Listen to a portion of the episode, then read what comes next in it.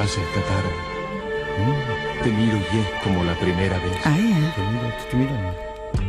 ¿Qué pasa pues? ¿Qué pasa pues? ¿Qué pasa pues? ¿Qué pasa, No chicos? quisiera hablar. ¿Qué pasa pues? Eres la frase amorosa que No nunca cambia. cambias más, no cambias más, no cambias más, Eres mi pasado y mi presente. nunca más. La que siempre me está inquietando. No cambias más, yo tengo pruebas, siempre me atormentarás con promesas. Ay, Pareces el viento que trae violines y rosas. Caramelos, ya no ¿Pero quiero más. No quiero más, te No dije. te comprendo. De rosa y violines, esta tarde no quiero que me hables. No quiero que me hables. Porque tan Epa. solo lo siento en mi alma. ¿Qué, qué es lo que pasa? Cuando me trae el amor de verdad. Estoy re chinchuda. ¿Por qué?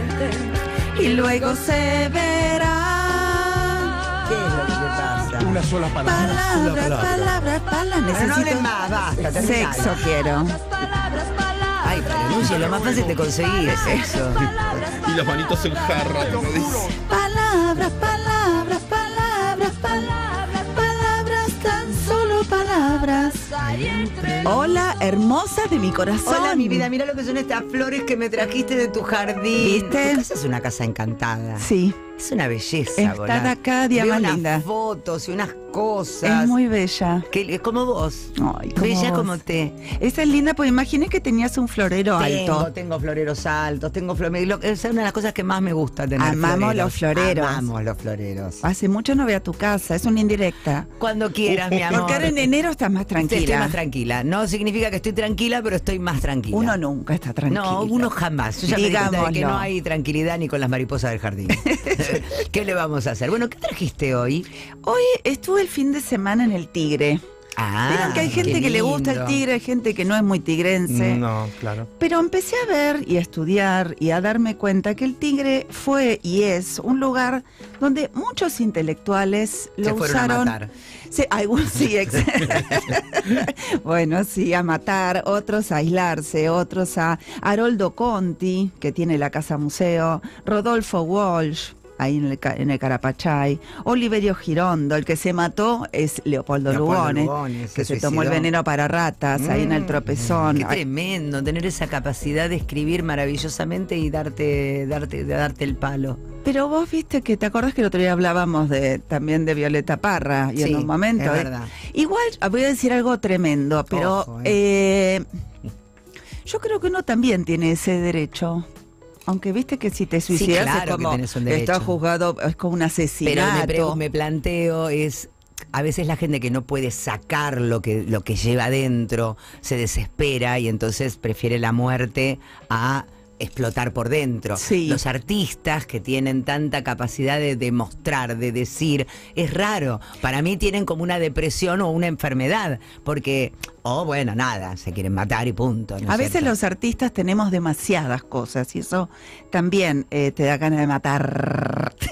Sí, un poco fuerte. Pero digo, uno no, qué, qué sé yo, el arte permite que uno no se quiera matar. Sí, sí, hay de todo, hay, hay, hay versiones, pero bueno, una de las personas que estuvo mucho tiempo en el tigre y que retrató al tigre fue... Espera que me voy a poner el coso. Mm, Póngase el Gracias, coso. mi amor. Ay, me gusta que te lo pones como... Sí, como una es una bandolera. pendeja en el Soy una bandolera. Es una bandolera. Bueno, voy a hablar de un señor llamado Oscar Agustín Alejandro Jules Solari. ¿Yul es un nombre? No, Jules es un apellido ruso. Ah. Pero todo el mundo, eh, o la mayoría de la gente, y los que no lo van a conocer hoy en el programa de La Negrita del Amor, se llama Jules Solar. Que a todos alguien conoce ese nombre. Está el museo en la calle La Prida. Exactamente, en la casa museo Jules Solar está en la Prida 1212. Este señor que nace un 14 de diciembre de 1887, Sagitario con ascendente en Pisces, lo digo porque entre todas las cosas que él fue, porque fue inventor, fue políglota, fue eh, un estudioso de la religión, inventó un- una for- inventó juegos, inventó música y fue un gran pintor. Perdóname, Hijo- este, todo este libro que estoy mirando que me trajo Nushi, Sul Solar, Visiones y Revelaciones, toda la primera parte, contexto. Sí. ¿Quién lo hace? Es una maravilla. Sí, ese libro es un catálogo que hizo Fabián Mugueri para El Malva, una muestra antológica que se hizo con unos textos, viste que la letra es chiquita, No, pero no, no, no, cada palabra Cada palabra está puesta donde está tiene que bien estar. puesta, exactamente. Este señor nace en San Fernando, cerca de la zona de Tigre, o sea, ya nace cerca de un río. Un papá ruso, un tal Emilio Schultz, que de ahí después deviene su, su apodo, que él se autobautiza como un Schultz. Schultz se escribe X-U-L, ahí está. Papá. Este, mm, Pueden ir mirando las cosas si no tienen un libro a mano, como yo.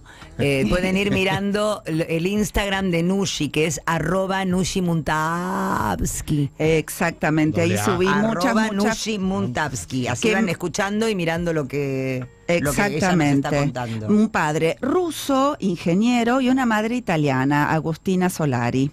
Eh, él de chiquito tiene una fiebre tifoidea, cosas que gracias a la vacuna no existe más, pero era una fiebre muy compleja, que de hecho también contagia a su hermana Sara y Sara muere a los cuatro años.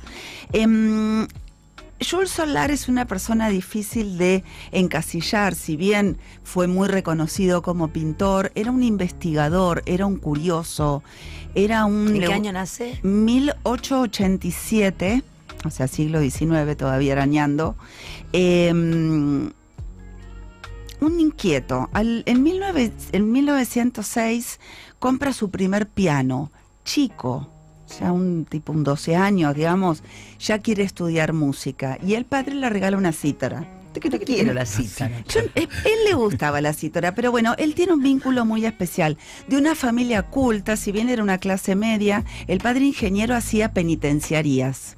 Wow. Wow. Raro. Wow. Raro. No, la- no, la- yo me- una de las cosas que recuerdo mucho de Nucci que me dijo que su uno de sus pintores favoritos es Jules Solar. Sí, Sí, cuando vimos, eh, fuimos a ver, eh, creo que en el Malva fue. en el Fortabat. En el Fortabat. Que hay unos Jules Solar hermosos. Es, es la pintura que más me gusta. Exactamente. Y mirando acá este libro, es de una cosa, es una hermosura. la Es una pintura. hermosura, es una hermosura. Bueno, él de joven, em, si bien tiene una vocación muy importante con la música, decide, como todos los jóvenes en esa época, viajar a Europa. En 1912 se embarca en un buque de eh, carga y se va a Europa. ¿Y saben a quién conoce en Europa? Ah, ah. A Modigliani y a Picasso. Wow. Qué cosa más linda, ¿no? De golpe que es vivir en esa época también, de encontrarse con estos claro. genios. Medianoche, me, viene medianoche en París. Claro, Claro. medianoche en París. Y hay cual. relatos, porque estaban muy próximos a la Primera Guerra Mundial, hay un relato, porque no hay fotos, que hay en un momento que están todos cagados de frío, hay una situación muy tensa en Europa, están Picasso, Jules Solari, Modigliani, todos tapados con una carpita Ah. bajo la lluvia charlando. Amo esa imagen. Claro, es la imagen de ese París que nos contaba un poco Cortázar en sus, ca- en sus libros. o sea, es- Exactamente. es uno dice, ay, quiero eso. Quiero ser eso. la maga con un rocama, un rocamaduro". Exactamente. Y a la vez, una guerra que se aproximaba, la Primera Guerra Mundial muy cruenta. Pero bueno, él también, y también Otra se época. vincula, que está cerquita de ser fundada, la escuela Bauhaus con Kandinsky, que es este pintor también mágico que hace mucha acuarela. Él ahí toma la idea de la Ah, acuarela. mira. Él es un gran acuarelista, pero bueno, vuelve, va, viaja y viaja por todos lados de Europa. Em, cuando digo que es políglota, porque me impresiona, voy a hacer la- el listado porque le juro que lo anoté. Hablaba inglés, francés, alemán, italiano, ruso, No. guaraní, Me estás jodiendo. chino, No. latín y griego ¿A qué edad? Durante todas es- Ah, es- no, viste no, esa no, gente no, que no para de, a- De necesi- aprender. de aprender y de ser curioso. Entonces el lugar donde viajaba ¿cómo, eh, cómo parle così entonces eh, de todos lados aprendía. Em, por supuesto también uno de sus trabajos porque le gustaba la música la escritura y trabajaba también de traductor Claro. obvio, con semejante capacidad. Ah, no, impresionante. Eh, y otro, ¿Y su vida amorosa dónde qué, qué ocurría? Uh, es- Ahora vamos a ir. Tiene su único amor, Micaela, eh, que aparece un poquitín más adelante, que es el amor de su vida. bueno, ahora- entonces esperamos cuando llegue. Vamos, porque falta poquito. No, no, cuando La llegue. cuestión es que eh, viajando también se encuentra... Edad del viaje, entonces 20. 20. 20 y aparte con la mochilita llena de intereses. Eh, es curi- por ahí. Curiosidad, eh, libertad, arrojo, tipo los chinos comemos ch- cucaracha. Y quiero cuidarme. ¿Para qué vine hasta acá? ¿Para qué vine? ¿Para qué vine hasta acá? ¿A- a juzgarlos o a exacto, aprender? Exacto. Eh, muy buen mozo, un altote, lindo, guapo, eh, educado. eh, viajando, viajando, viajando, se encuentra también con un otro gran artista argentino que estaba viviendo en ese momento en París, que se llama Emilio Petoruti. ¿Se acuerdan de Petoruti? Si no, un día lo vamos a trabajar porque es un hermoso Petoruti. Hay un retrato de Jules Solar que hizo Petoruti que lo subí a mi Instagram que es fabuloso. Y ellos emprenden juntos un viaje y dicen, tenemos que cambiar la escena argentina tenemos que cambiar la escena argentina. Y en el 24 vuelven con toda esa intención. Y son de un grupo fundacional que se llamó Martín Fierro, que de ahí sale una revista Martín Fierro, pero fue un- no solo una revista literaria donde ahí se empieza a cono- conocer a Oliverio Girondo, Leopoldo Marechal. Bueno, estamos hablando de Claro. Eh, los que construyen la identidad argentina, ni más ni menos.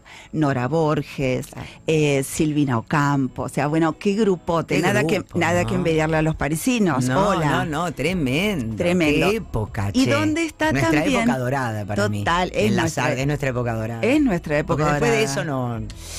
Hay- sí, hay, hay artistas maravillosos, pero no tantos. No, no, artistas y Me escritores. vuelve loca, perdoname, la- el juego de cartas de tarot. Lo- sí. No, no, no, No, no, lo que- no, no, no, no, no. No, no, es Lo que es cada carta de tarot. Sí, vos viste, bueno, lo que está viendo la negra, que también lo subí a mi Instagram, es un juego de tarot. Él el primer juego de tarot lo hace en 1918. Eh, él en uno de sus viajes de libertad, como lo decimos, conoce a un maestro taoísta, un maestro zen, que le hace conocer el I Ching. Bueno, él se vuelve... Lo... ¿Vos te gusta el I Ching? Soy experta en I Ching. Ay, que me- ya sé qué vamos a hacer cuando vaya a tu casa, entonces. Bueno, él eh, se mete de lleno en esa, en esa cultura del lichín, del azar, del- de la magia, y en 1918 hace un primer tarot, respetando las cartas, los arcanos mayores, menores. Sí, porque acá hay uno de Ese, 1918. exacto. Y este es de 1930, de 1953. 53. Bueno. Ah, mira lo que, me- lo que eh, los dos los tengo puestos. no Exacto, me creer. encanta, me encanta, me encanta. Bueno, en el 18 es tal cual. Mirá la última carta que es el revés del mazo. Lo que mirá lo es. que es. Hermosa, no, Por favor, quiero que ya quiero solo una, una, quiero un tapiz así. quiero- Arte por detrás y por delante. Ay, ya no digas así. Pero bueno, em, cuando él hace ese tarot en el 58, no solo pone 53. los, 50 perdón, no solo hace las cartas normales del tarot, sino que también incorpora nuevas imágenes y nuevos espíritus y nuevos seres que él también ve. Para mí era un visionario, para mí era un vidente, él ve cosas que no todo el mundo ve. Si bien tenía una forma, él empezó a hacer arquitectura, de joven dejó, pero si vos ves muchas de sus obras tienen gestos, las escaleras, los Sí, espacios, sí, hay una sí. cosa de arquitectura, hay una cosa de la naturaleza. Hay En mucha el- cosa hindú también, ¿no? Exacto, Ganesha. exacto. Bueno, le, le fascina toda la cultura y le fascinan las religiones. Es un. Eh, ahí, ahí aparece esta mujer que decía eh, la negra, Micaela Cárdenas. Aparece en 1946. ¿Y sabes cómo aparece? Ah, ah. Ella era astróloga, Ah. tarotista, y él se va a tirar las cartas con ella. Ella, hola, mezclando las cartitas, sí, ¿qué tal? Sí, decime. Tu nombre, Eh, oh, co- Cortá tres veces. corta tres veces, Sí. a cortar. Volví a cortar y volví a ponerme. Ahí está. Tu nombre, Oscar, le dice. Me encanta. Él ya era conocido. Oscar, Oscar. Ti, ti, ti, le dice, acá veo. Y él le dice, yo sé lo que ves. Ves que nos vamos a casar Ah, pa, bueno. y que vamos a estar No. juntos el resto de nuestra vida hasta tu muerte, hasta mi muerte.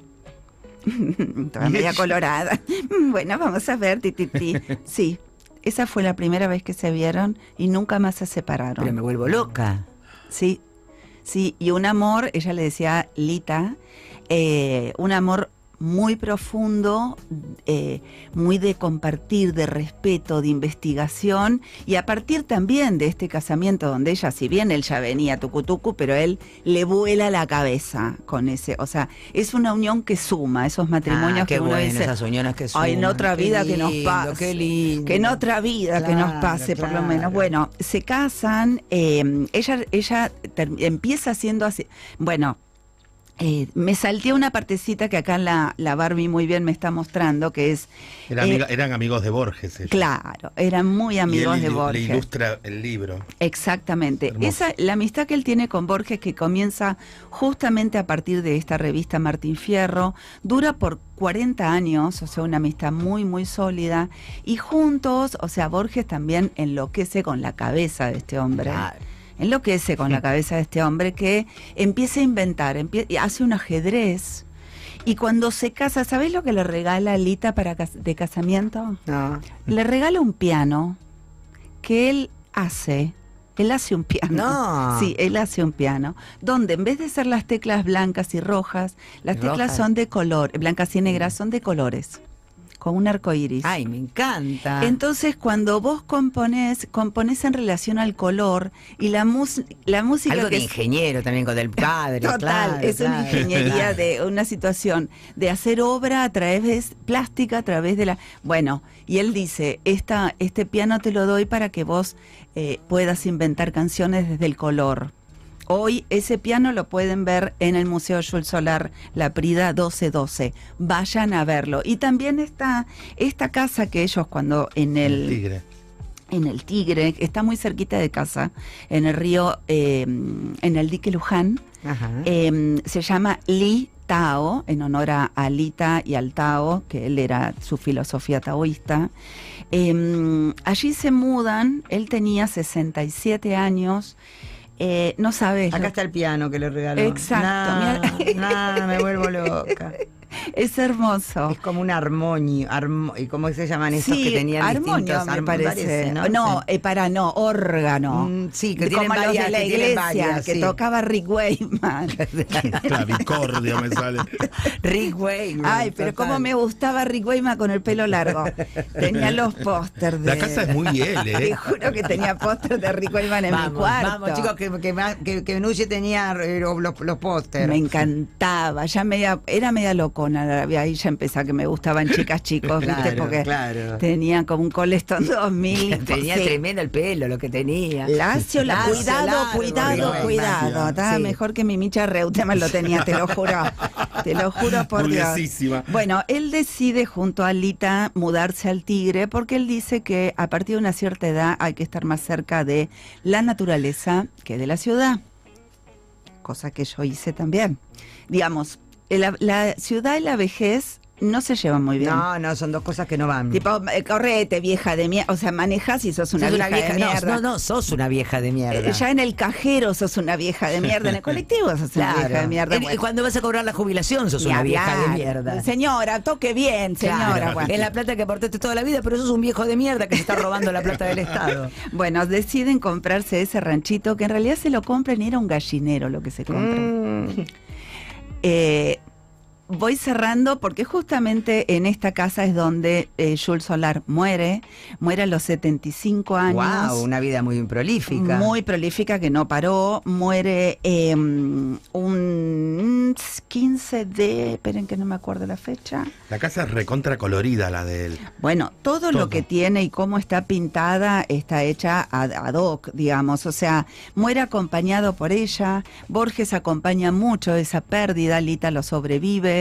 Eh, la casa pintada de colores mágicos arriba, todo era así. La escalera porque era ascendente a no sé qué. El, el otro, el color celeste. Bueno, bueno, está y también se puede visitar los fines de semana. Está muy bien conservada. Hace poquito eh, la hicieron como una puesta a punto. Y para cerrar, me gustaría, si no es mucho pedir a mi reina mágica del mundo, que leas un texto muy cortito. A ver, mi reina, vamos a leerlo. Eh, soy campeón del mundo de un juego que nadie conoce. Soy maestro de una escritura que nadie lee todavía. Soy creador de una técnica musical que permitirá que el estudio de piano sea posible en la tercera parte del tiempo de lo que hoy lleva a estudiarlo. Soy director de un teatro que todavía no funciona. Soy el creador de un idioma universal. Soy Jules Solar. Gracias. De nada, mi amor, qué hermosura.